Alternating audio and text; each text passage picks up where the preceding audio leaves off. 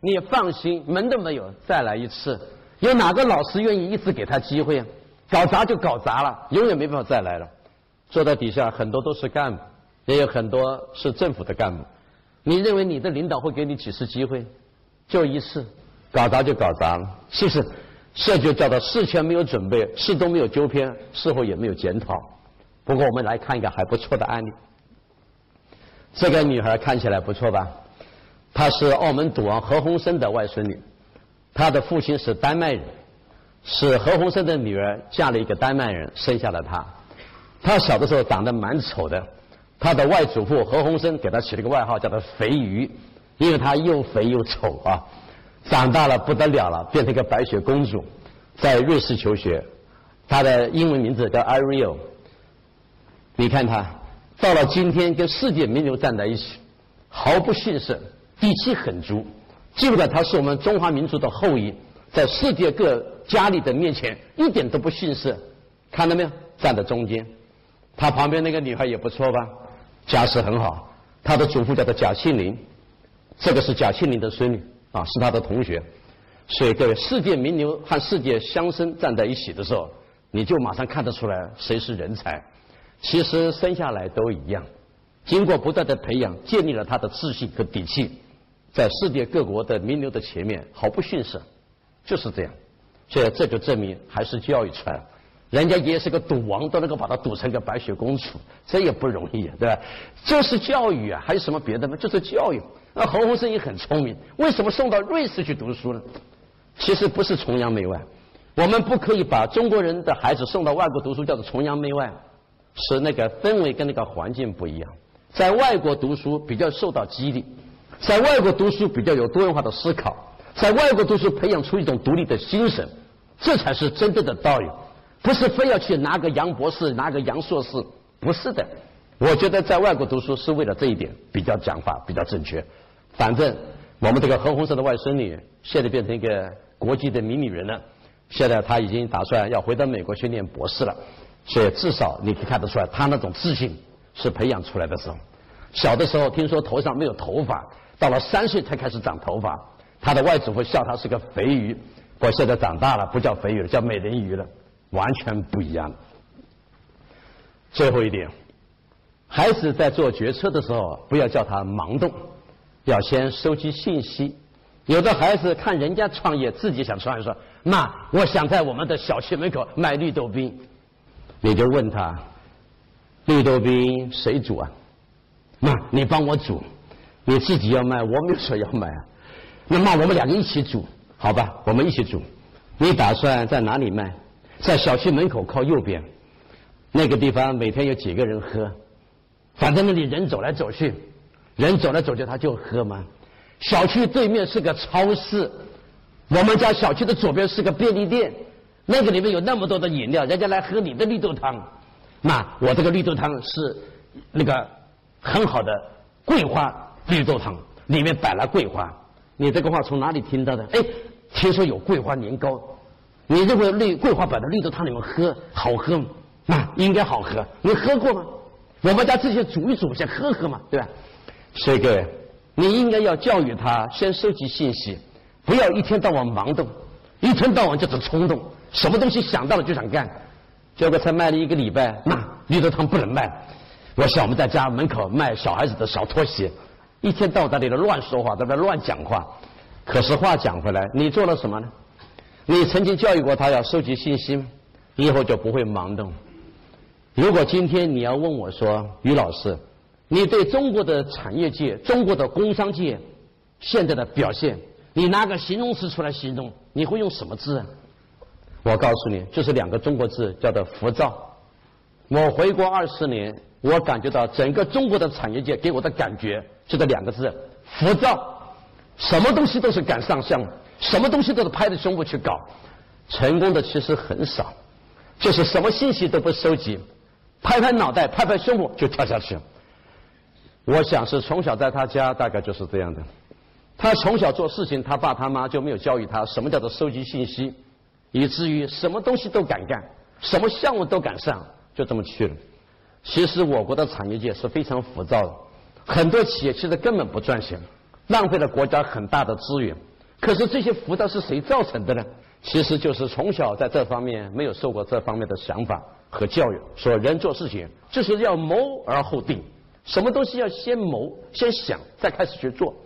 我在日本跟德国学到一个重要的概念，也就是说，准备在前面花的时间比较久，后面的动作很顺利。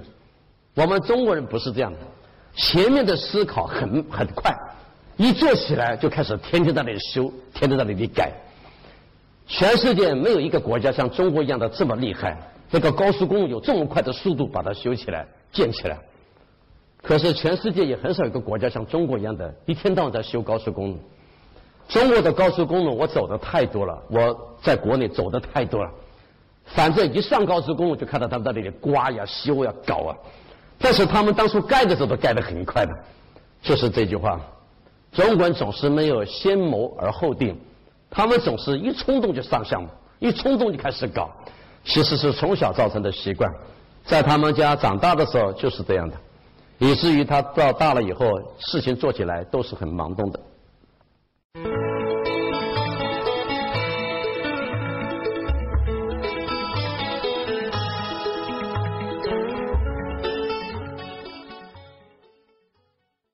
我们现在来开始讲我们今天的最后一个单元。家教又如何决定一个国家的竞争力？我们今天的第一个单元是从企业回头看，说这种员工和干部是哪个家庭教育出来的，叫做回头看。第二单元是向前看，我孩子将来进到单位、进到组织、进到公司该怎么做？我现在该怎么去教他？第三个单元是家教与国家竞争力，这是一个世界地图，中国在这里。它的面积是全世界排名第三，世界面积第一名是俄罗斯，第二名是加拿大，第三名是中国，第四名是美国，第五名是巴西，第六名是印度，这是世界的面积。中国如果没有丢掉外蒙古，中国是全球排名第二名，因为丢掉了外蒙古，所以面积比加拿大稍微小一点，这就证明中国是地大物博，幅员广众。可是国家竞争力到底是不是很强？这是另外一个故事了。所以今天要探讨我们中国的国家竞争力，就应该从家庭开始思考。因为家教决定的两个能力，一个是社会竞争力，是指你的孩子在公司、在单位、在组织；第二个是国家竞争力，你培养的孩子就是中国的国民，要跟美国、英国、法国、德国、日本、意大利、加拿大、俄罗斯这世界强国去比。所以你应该说，你们家生下来的孩子就是中国的国民，就是中国国家竞争力的一份子。这里面我们来看看我们的第一节：国民素质决定了整个社会的成本和表现。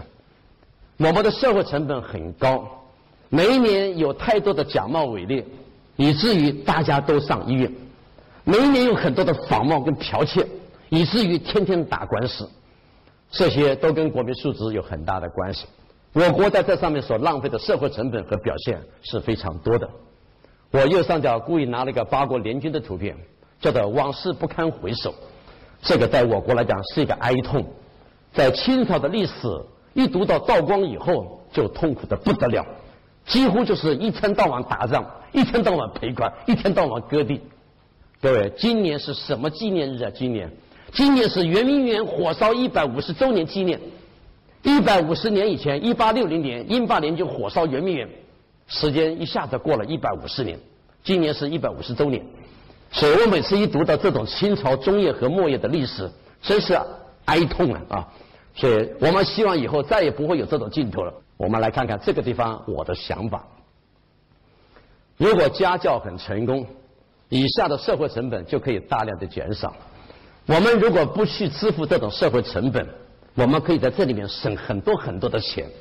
如果没有假冒伪劣，大家不用上医院，要省多少医药费？如果没有剽窃，如果没有盗版，我们要少打多少官司？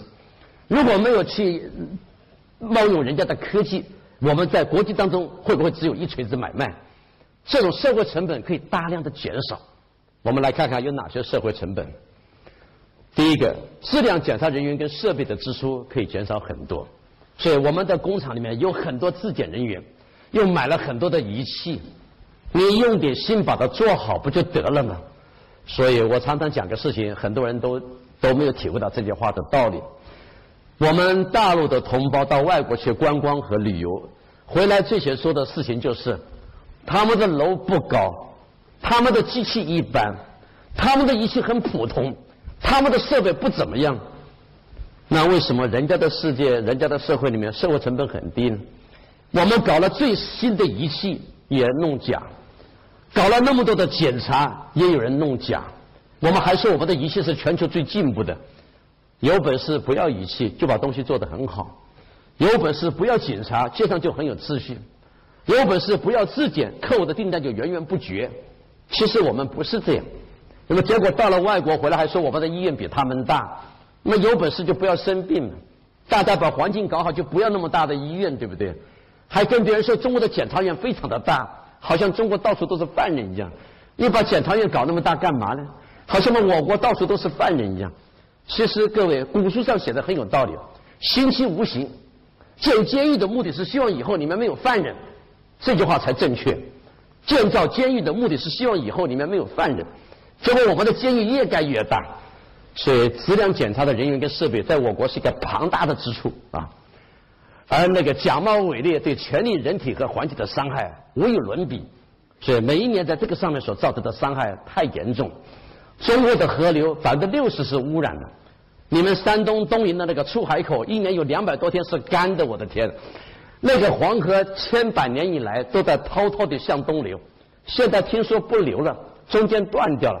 你跟我说，真的是因为环境吗？那是一个人祸，对吧？所以假冒伪劣对环境、对人体、对权利的伤害非常的大。我们来看一个案例吧。这个是康明斯，康明斯是做低手、做柴油引擎的，而且他们做了很多不错的产品。你看到这一位先生是美国康明斯在中国的董事总经理，他给自己取了一个中国名字，叫做华金生。我们来看看他用那个足球教练的话是怎么说的：“我宁愿选择一个有良好品格、天分一般的人，也不会去选一个天分很高但品性不好的人。”这就证明全世界大家都这么想的。我们宁愿用一个品格很好、天分一般的人，也不要去用一个天分很高但是品性不好的人。但是我们的学校就是在那里培养高分，就很少去培养高能，甚至很少去培养。完美的人格，都是名校毕业，结果呢，为非作歹的都是他。第三，各种征信手续和保证就可以不用去费事。我讲件事情，政府官员不要太介意。我回国二十年，政府官员也常常讲话并不守信用，签的合约也最后都不算数的。这种事情我们其实看的很多。你问问外企外商，他们很有感触的。所以，个如果连政府官员讲话，大多都做不到，写的合约都以后会不算数，那个内容都有问题。你说跟谁签约比较好呢？我们中国一天到晚法院公证，一天到晚去律师楼，一天到晚打合约，其实到最后还是做不到。在这上面所浪费的钱，真是非常非常的多。最后，不必要的等待、延宕和重复，喊失误，在那里天天都有。因为要调查，所以就在那里等待；因为不相信，所以在那里重复；因为怀疑，所以在那里不断的延宕。所以中国在这上所浪费的时间和金钱跟人力，真是不计其数。反过来讲，中华民族的素质如果稍微好点，我们有那么多设备跟仪器要买吗？有那么多假冒伪劣伤害人体跟环境？有那么多法院需要去做征信手续跟那里去公证？有那么多等待、延宕、重复跟失误嘛，是不是？所以讲穿了，就是刚才那句话，素质不太好。第二节，国民教养决定了整个国家的文明与进步。一个国家是文明还是进步，就也看它的国民教养。我常常在街上和城市里面发现他们挂个牌子，上面写个文明单位。这个牌子我们这样子挂，就等于暗示我们国家很多单位是并不文明的。因为你要挂个文明单位嘛，那就表示很多单位并不文明，就等于无意当中就暗示别人。所以有的时候标语跟广告是等于暗示人家。我再讲个暗示：男女平等是我们的基本国策，这个标语在我国也很多，那就得告诉别人说，我们中国的男女并不平等。这个平等需要去挂那个标语吗？所以有的时候你以为那是一个标语，其实就等于是暴露了自己的弱点，就告诉别人我们的男女并不平等，我们的社会并不文明。其实这个跟国民教育有很大的关系。我们来看看这个地方该怎么解释。如果家教成功，以下的文明行为就可以轻易地做到。第一个，遵守秩序，注意礼让。山东和整个中国的地区，你在很多地方就看得出来什么叫做秩序。在公园里面，大家是不是走路是一个方向？在排队买票，是不是自动的排队遵守秩序？过马路是不是行人优先？而且有人帮我们扶到电梯，我们出去会不会说谢谢？我们后面有人，我们会把那个玻璃门给他扶住。你很快就知道什么叫做遵守秩序，注意礼让。我们来看个道理，有个名词叫做 EQ，你不可能不知道的，emotional quotient，那个是翻成情绪商数。但是现在出来的一个新 EQ，新 EQ 的意思 ethic，那个是礼仪的意思，叫做礼仪商数。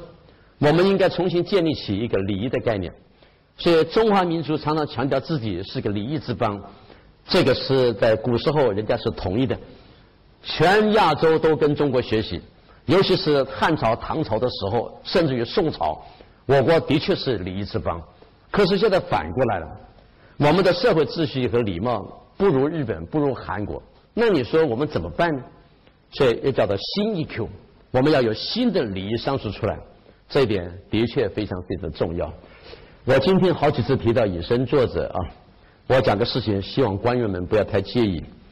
党领导我们，他们做事情就变成我们的模范。所以，我们的政府官员跟我们的党干党员们，在外面就必须是人民的模范，他们要比我们更守法、更守时。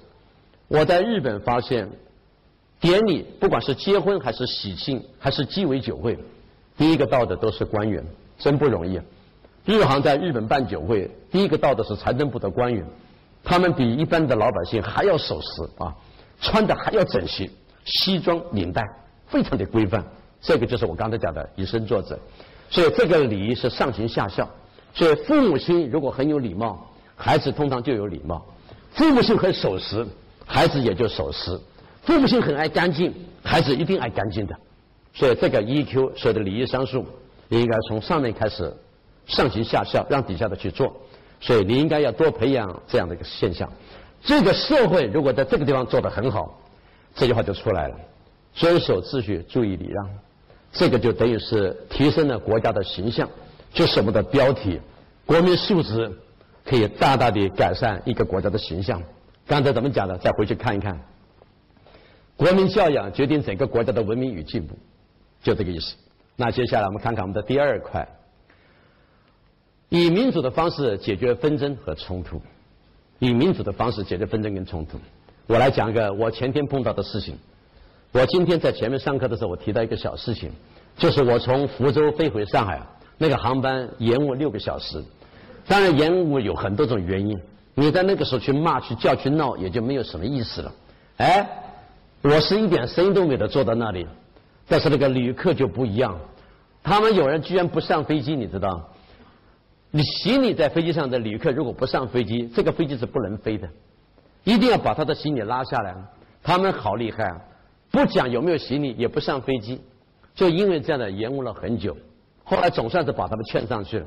又发生了一个事情，那个头等舱只坐了我一个人，因为我买的是头等舱。